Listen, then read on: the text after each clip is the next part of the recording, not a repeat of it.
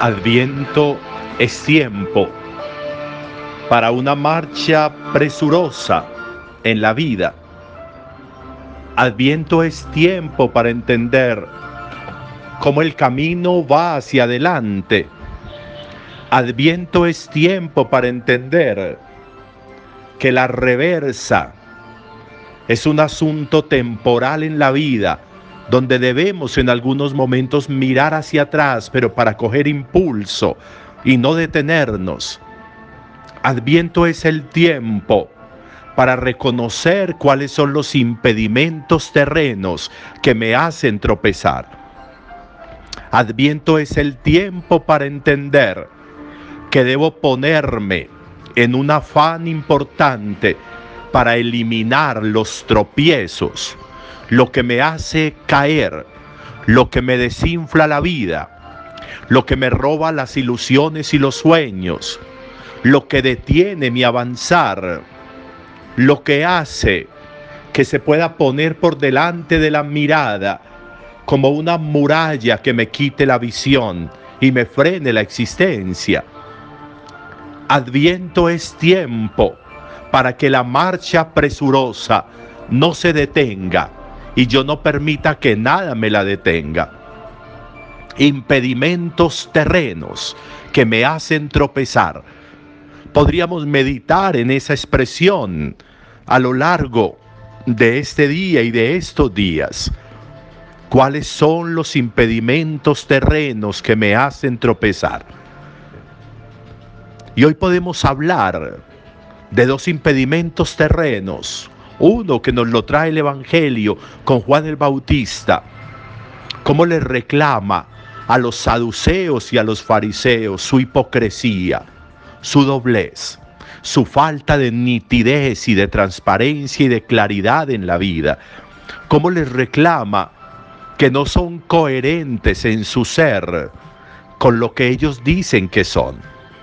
Hipocresía, doblez. Y el Evangelio nos va a pintar a Juan el Bautista, su figura radical, limpia.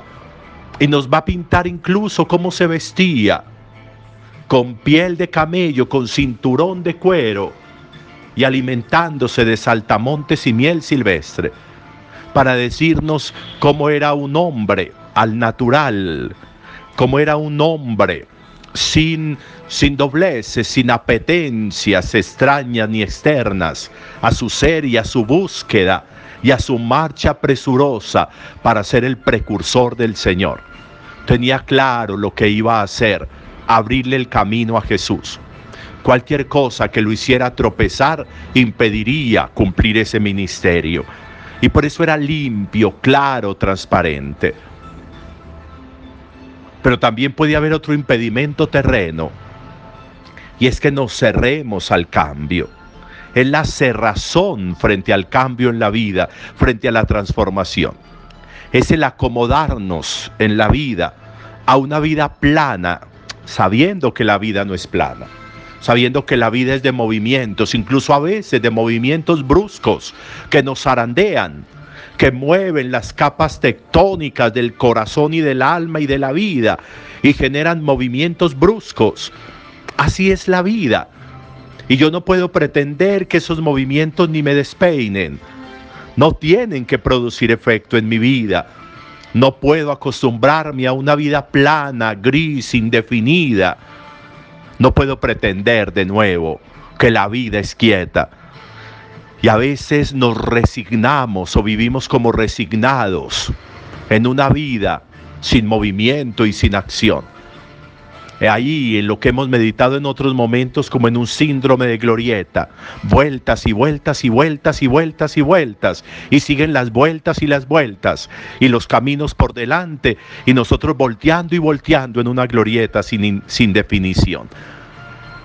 Resistirnos al cambio es muy grave las decisiones que nos esperan, los movimientos que nos esperan, la oportunidad de repintar la vida frente a un movimiento, frente a algo que sucede, cómo aprovechar eso para repintar la vida, para rehacer la vida, para inyectarle oxígeno nuevo y aire nuevo a la vida. La vida no es quieta. La vida no es quieta. La vida no es monocolor. La vida no es inmóvil. Y yo no puedo pretender eso.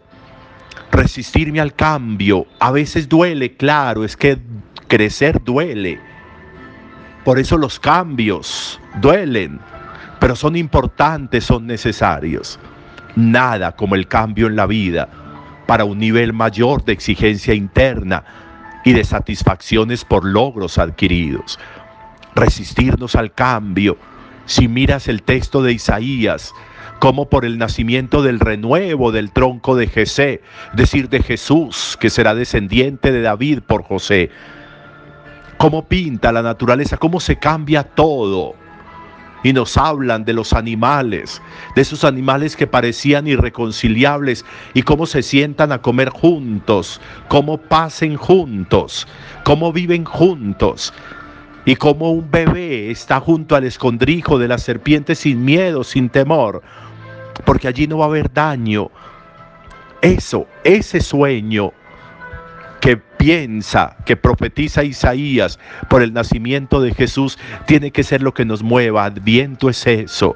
Creer en cambios, en transformaciones, creer en imposibles, creer en logros enormes para la vida, creer en una vida distinta, una vida diferente, de nuevo, con tonos, con movimientos, con formas, con volúmenes distintos. Eso es importante. La vida que se mueve, la vida que camina, la vida que avanza, la vida que cambia y cambia para que nosotros cambiemos también espiritual y anímicamente. Adviento es tiempo para no tropezar en impedimentos terrenos. Un buen domingo para todos. Nos encontramos, si Dios quiere, al mediodía.